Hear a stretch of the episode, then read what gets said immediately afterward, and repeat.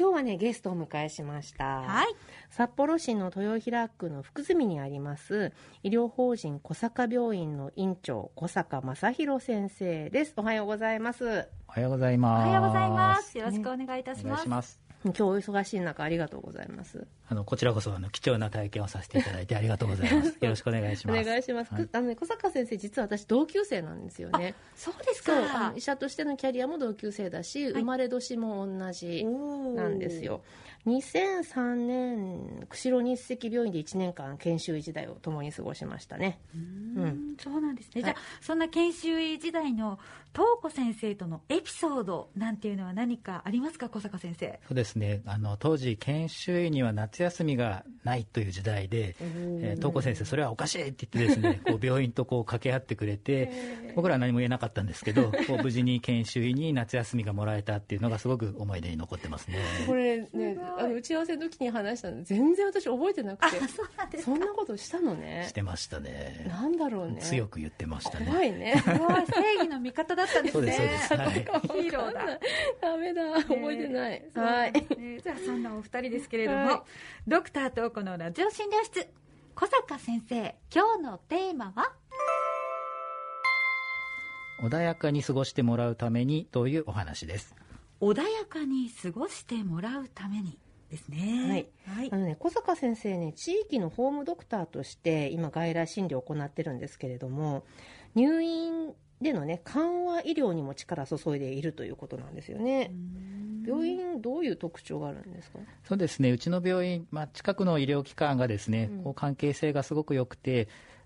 個人的にはこう地域全体を一つの大きな病棟であるというふうに考えて、まあ自分のところではできない専門的なアドバイスだったりとか治療だとか検査だとかが必要な時には気軽に相談できるようなあの地域であること。いいでもちろん自分で見るできる範囲をですね少しずつ広げていくこともやってるんですけど、まあ、できない時にはあのスムーズに紹介できるような体制を取るようになってます。先生はい。もともと呼吸器の先生でそうですねすよね。はい結構今はもう何でも見るなんそうですね。呼吸器じゃない病気の方が多いかなっていうそうね気がします。そうですよね、はい。ジェネラリストっていう言い方は我々すかっこよくるんですけ言うとねどねはい。そう何でも見ますせみたいなところが、まあ、でも小坂先生なんかもともとそういうところはあったかなって思うんですけど、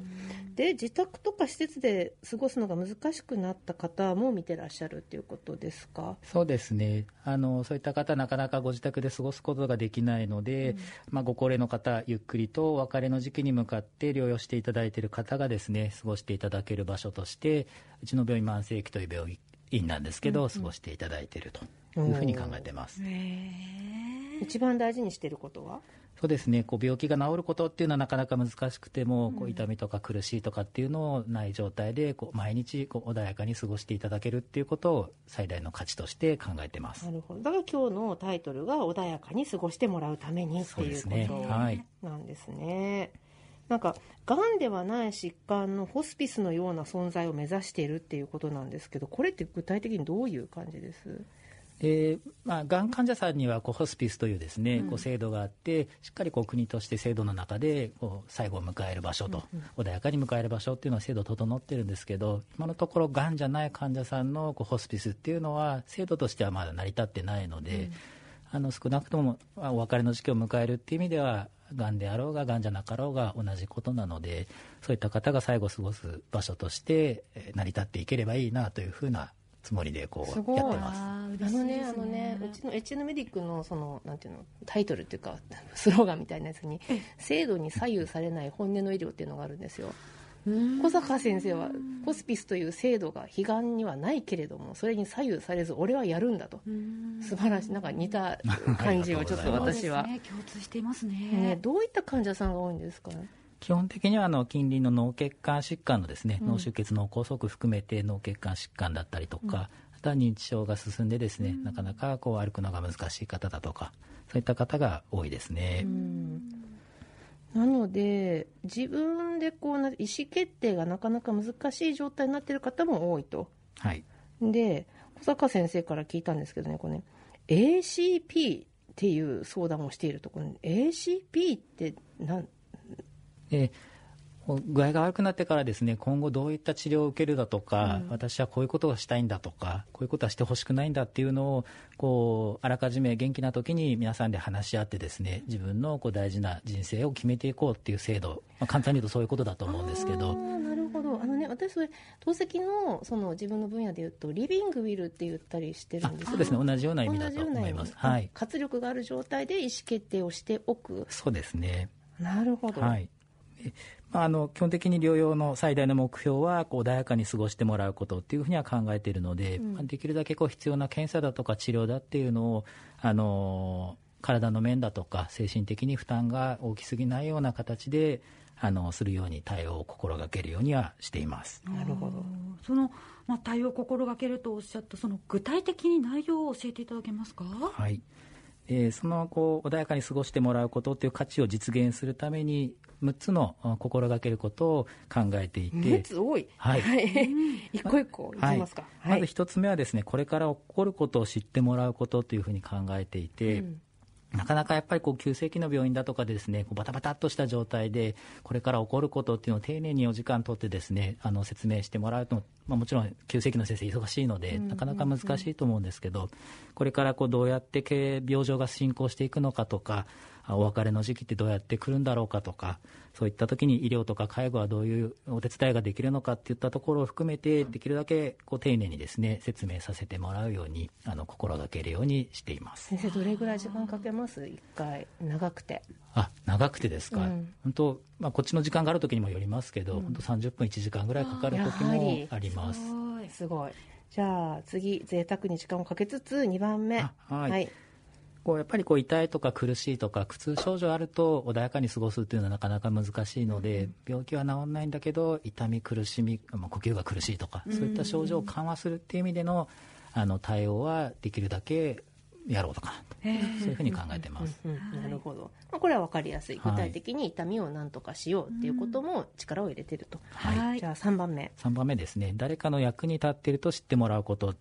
で僕らが仕事する上でですねやっぱり誰かにありがとうって言ってもらうことすごく大事で、仕事のモチベーションにもつながるんですけど同じように患者さんだったりだとか認知症の方だったりとかですねそういった方にとってももちろん同じことなのでそういった方にもできるだけ日々療養していただいている中で小さなことでもできるだけ今日はありがとうございますと答え、えー、声をかけるようにして感謝の気持ちを伝えるようにすることで穏やかに過ごしてもらえるんじゃないかなというふうに考えてます。これ一般的に考えるとね、はい、お医者さんが患者さんにありがとうございますっていう構図っていうのはなかなか想像しがたいんじゃないかなって思うんですよね。私も感謝の気持ち伝えようと思うんですけどなかなかこうどどうやってその機会を発掘するっていうか、う確かに。そうですね。本当にちっちゃいことなんですけど、うん、検査を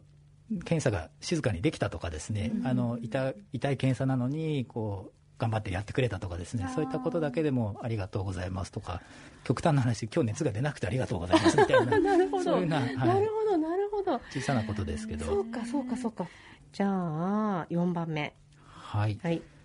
こうなかなかこう慢性期の病院だと入院期間が長くなることが多くてこういわゆるこう社会的な入院じゃなんじゃないかって言われることもよくあってですねあの長期入院は良くないとかですね、うん、あとぱりどうしてもご家族に対して入院費用がこうかかってしまうことに対して患者さん本人がこう後ろめたい感じを持ってるような方もたまにいらっしゃるんですけど、いやあなたの入院は必要なことなんだしあのそういう気持ちを持ってもらう必要はなくてご家族に対してはもし金銭的に何かですねサポートが必要であればそういった制度をご紹介するとかあ安心してできるだけこう療養していただけるようにあの説明をするようにはしています。はい、どんどんいきますよ5番目。はいえー、環境がやっぱり悪いとですねなかなか穏やかに過ごしてもらうっていうのは難しいので、うん、あの暑いだとか寒いだとかこう騒音だとか匂いだとかですね、うん、こう明るさだとかそういったところ病院全体のこう雰囲気をですね少しあ整えることで療養しやすいんじゃないかなというふうに考えてて近所の幼稚園生だとか、うん、あの音楽鑑賞だとかできるだけこう環境をですね良くするということで穏やかに過ごしてもらえないかと考えています、先生の病院の向かい大きい公園ありますよね。あります、はい、あそこいいですよね。そうですね。桜も綺麗に咲いて、あの四季それぞれいい景色が出てくるので、うん、コロナの前は患者さん散歩に行ってもらったりとかしてたんですけどなかなか今難しいですけど、うんうんうんねまあ、環境も大事だということですよね、はい、そして最後の6番目。そうですね。人生を完結したと実感してもらえること